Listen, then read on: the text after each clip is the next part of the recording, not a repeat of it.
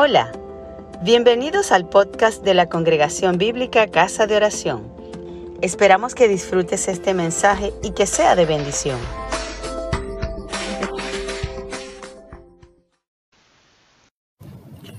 Dios les bendiga. En esta ocasión tengo el desafío de hablar del tema más complicado de la Biblia y de la vida. Sí, el tema más complicado es Dios. Y ustedes me preguntarán, hablar de Dios es complicado. Somos la iglesia, estamos en la casa de Dios. Y Jesús Prada, tú eres un teólogo. ¿Cómo es posible que aquí se diga que hablar de Dios es lo más complicado? Capaz piensas que hay temas más complicados como por ejemplo política e iglesia, el aborto, la teoría de la evolución, vida en otros planetas la teoría de la relatividad de Einstein, no sé, etcétera. Pero la verdad es que todos esos temas son muchísimo más sencillos de explicar en comparación con Dios.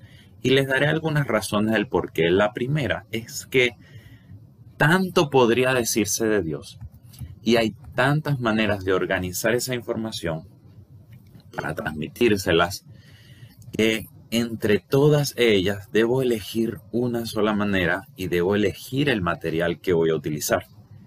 Esto complica el tema porque ¿cuál sería la mejor forma de hacerlo? Esto considerando además que eh, todas las limitaciones de tiempo, de idioma, herramientas y conocimientos que tengo yo como aquel que intenta explicar un poquito acerca de Dios. En segundo lugar, Cualquier cosa que yo les diga hoy sobre Dios será apenas un pequeño aspecto muy parcial de lo que realmente es Dios. Dios es demasiado grande, es infinito, habita en luz inaccesible. Ningún hombre le ha visto en toda su plenitud y que haya vivido para contarlo. Es posible que habría la posibilidad digo yo, si es que habría la posibilidad de que esa persona pudiera vivir, ver a Dios y vivir para contarlo. El mejor registro y conocimiento más completo que tenemos sobre Dios está en la Biblia, es la Biblia. Y aunque es el mejor recurso con el que contamos para conocer y para saber de Dios, la Biblia no da todos los detalles. Solamente posee apenas aquellas cosas que son esenciales y necesitamos para ser salvos. En tercer lugar, de toda esa revelación sobre Dios que se encuentra en la Biblia, nadie te podría explicar todo. No todo queda fácilmente entendible en las escrituras. Son simplemente cosas que todavía escapan de nuestra comprensión, aunque están allí plasmadas en los libros sagrados. Un profesor del seminario siempre nos decía, la Biblia es una revelación completa que nosotros entendemos parcialmente. La escritura misma dice en Deuteronomio que las cosas secretas le pertenecen a nuestro Dios, pero las reveladas son para nosotros y para nuestros hijos para siempre, para que cumplamos su palabra. El profeta Daniel, por ejemplo, experimentó tremendas visiones y en un momento expresa, oí, pero no entendí. Y luego Daniel le pregunta al ángel que estaba con él y le responde, tranquilo Daniel, estas palabras están selladas hasta el tiempo del fin. De modo que en la Biblia hay muchísimo todavía por descubrir. En cuarto lugar, este tema de Dios es complicado porque lo hace, lo hace complicado el hecho de que lo muy poco que yo les pueda decir en esta escasa media hora acerca de Dios puede afectar toda tu vida, tu sistema de creencia, tu forma de ver las cosas, tu forma de verte a ti mismo y a los demás. Por lo cual, quienes hablan de Dios tienen una tremenda responsabilidad, una responsabilidad demasiado grande. Si en una iglesia se enfatiza, por ejemplo, cierto aspecto el resto de la enseñanza y el resto de la enseñanza de Dios, la vida de los creyentes se ve afectada. Es peligroso incluso porque mis explicaciones cortas pueden hacerles pensar en un Dios que realmente no existe. Podrían llegar a hacerse una imagen de Dios.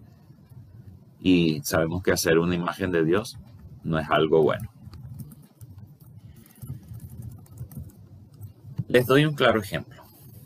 Si se habla solo de la santidad de Dios, de su horror y desprecio por el pecado, de sus exigencias para poder participar de su santidad, entonces puede tenerse la idea de Dios como un juez bravo y distante que espera con ansias el día cuando pueda vernos ardiendo en el infierno por todas nuestras maldades, airado y listo para derramar su ira. Todo lo cual es cierto, pero es una parcialidad. Entonces pasaríamos la vida intentando apaciguar la ira de Dios, enojado, del Dios enojado, poniendo muchos límites y reglas estrictas para apartarnos de algo que parezca malo, incluso alejándonos de las personas al ver que ellos pecan y nosotros no debemos tener nada que ver con pecadores para poder estar con el Dios Santo. Al mismo tiempo pasaríamos sintiéndonos frustrados, porque al fin y al cabo seguiremos pecando por nunca poder alcanzar las, las exigencias, los estándares morales de Dios y sintiéndonos culpables por incluso disfrutar de las cosas que Él mismo nos da. Comenzaríamos a ver que todo lo negativo que nos pase, de seguro será algún castigo y si nos va bien, debe ser un premio por portarnos bien. En todas estas conductas Todas estas conductas tienen una raíz, tienen un, concepto muy particular de Dios que excluye parte de su revelación divina. Así que lo que pensamos de Dios realmente afecta nuestra manera de ser y de juzgar las cosas, nuestra manera de ver el mundo, al prójimo, a Dios mismo, a nosotros mismos. Sin embargo, pese a todas esas limitantes, en este día les debo hablar de Dios. En las próximas semanas también seguiré hablando de Dios. Así que les pido que estén muy atentos, que hagan apuntes, incluso hagan preguntas. Lo que sabemos acerca de Dios tiene implicaciones en todas las áreas de nuestra vida. Y mientras mejor conozcamos a Dios, nos relacionaremos mejor con Él, con el prójimo, con el resto de la creación. Nos entenderemos mejor a nosotros mismos y a nuestra realidad, nos acercaremos más hacia el propósito de nuestras vidas. Haremos mejor la diferencia entre lo bueno y lo malo para tomar mejores decisiones, entre otras cosas.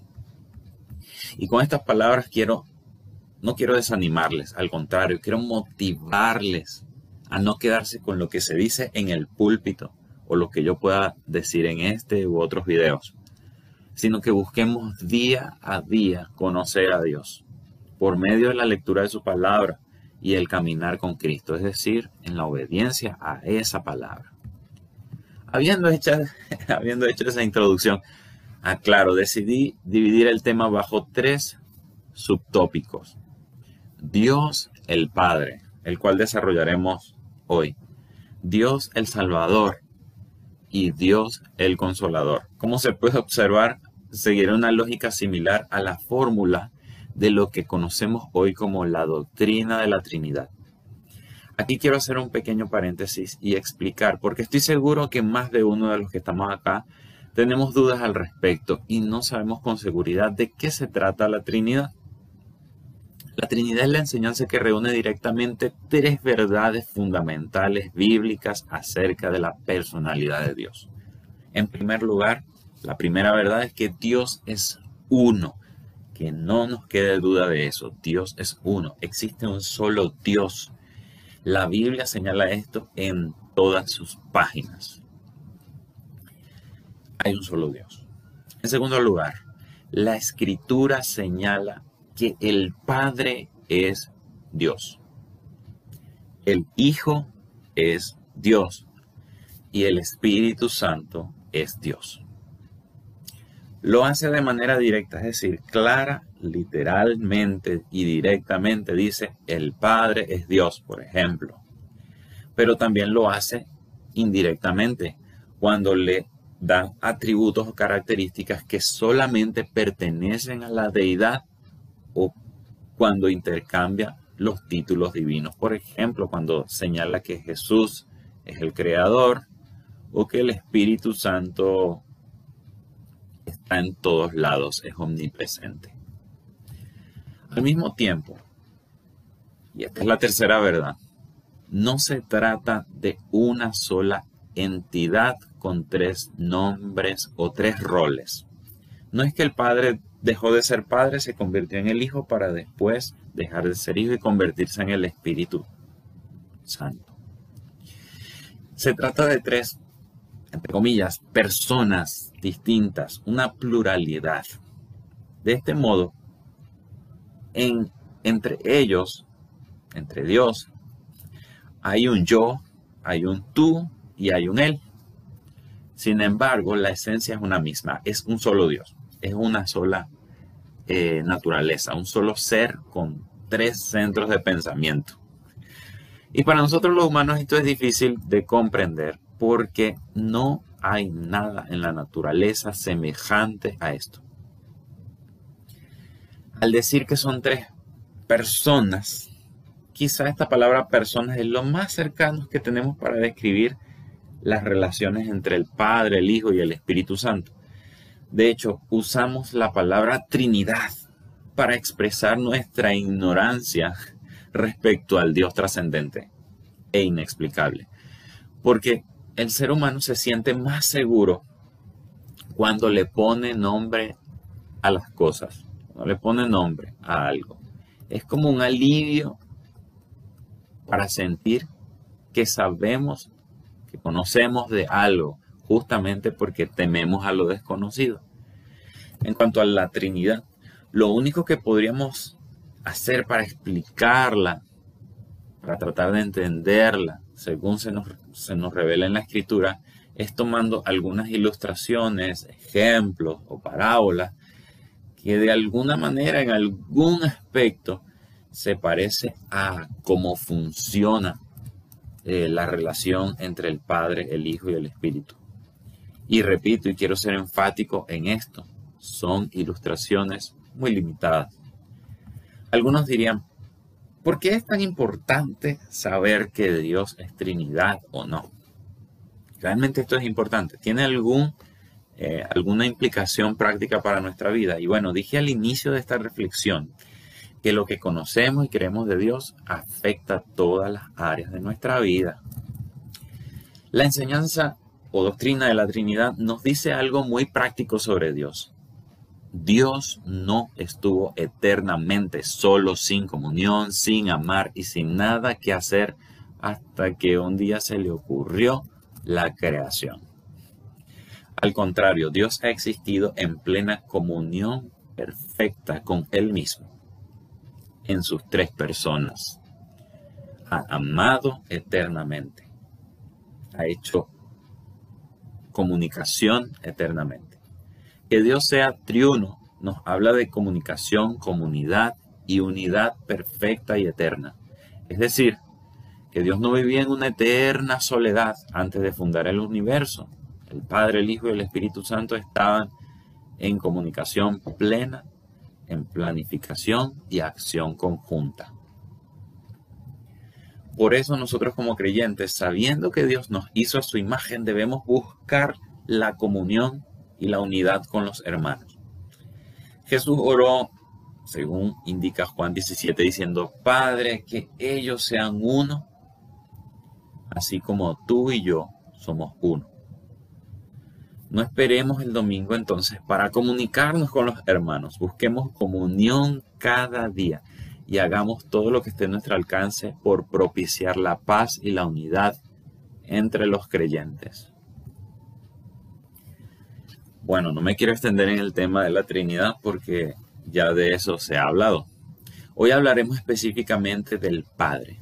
Dios no se reveló solamente como una autoridad suprema y creadora del universo. Él se reveló como un Padre. Pero antes de seguir quiero explicar ¿A qué me refiero con que Dios se ha revelado? Revelar significa mostrar, sacar a la luz, manifestar algo, algo que está es desconocido. Dios existe y sabemos que existe porque Él se ha revelado, es decir, Él se ha dado a conocer, se ha mostrado a la humanidad y lo ha hecho de tres maneras. La primera es que lo ha hecho de manera indirecta y general. Dios se ha revelado de manera general e indirecta por medio de la creación y la historia. Textos como Salmo 19 del 1 al 6, Hechos 14, 16 17, Romanos 1, 19 y 20, dan cuenta de esa revelación genérica de Dios, indirecta de Dios. Al ver el universo, no podemos dejar de preguntarnos cómo es que todo esto vino a existir. ¿De dónde vino todo? Y al analizar la grandeza, la belleza, el poder, la sabiduría de toda la creación, debemos concluir que el artífice del universo es sumamente poderoso, sumamente sabio y con un sentido de la belleza y la diversidad, diversidad sin igual. Pero hasta ahí es lo que podemos saber de Dios por medio de la revelación indirecta. En segundo lugar, Dios se ha revelado de manera mediada, es decir, a través de mediadores como los profetas. Dios les hablaba mediante sueños, visiones, figuras, ángeles, o, eh, de repente se podía escuchar su voz. La tercera forma en que Dios se ha revelado es, es el punto cumbre de su revelación, y fue una revelación de manera directa, apareciendo él mismo en medio de la raza humana, poniendo su propia presencia en la esfera humana. La mayor hazaña de esa revelación fue limitarse a un cuerpo de carne.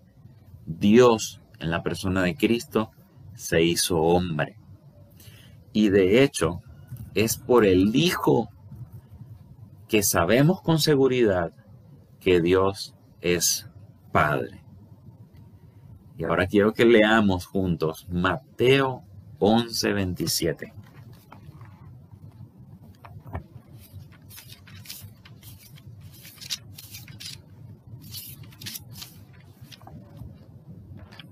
Dice así. Todas las cosas me fueron entregadas por mi Padre, y nadie conoce al Hijo sino el Padre, ni al Padre conoce alguno, sino el Hijo, y aquel a quien el Hijo lo quiera revelar. Amén. Amén. Todas las cosas me fueron entregadas por mi Padre. Nosotros los seres humanos tenemos el privilegio de ser llamados hijos de Dios por la fe en Cristo.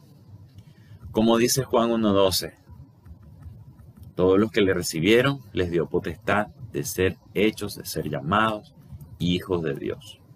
Entonces, ¿cuál es la diferencia entre Jesús y nosotros? Si Jesús, hijo y todas las cosas le fueron entregadas por su Padre. Él, Cristo, es el Hijo unigénito, es decir, único en su especie. Nosotros eh, somos adoptados. Él es engendrado por Dios, de la misma naturaleza de Dios.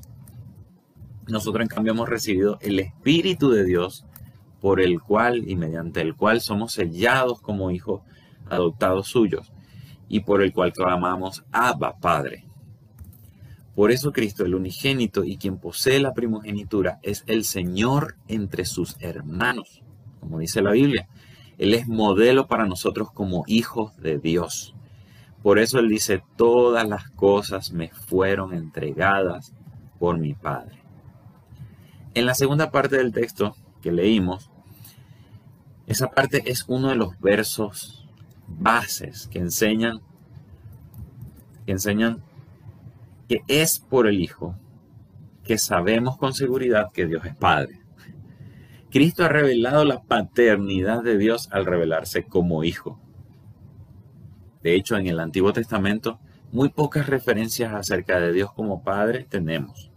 Si las hay, pero es en Cristo que se revela completamente esa paternidad de Dios.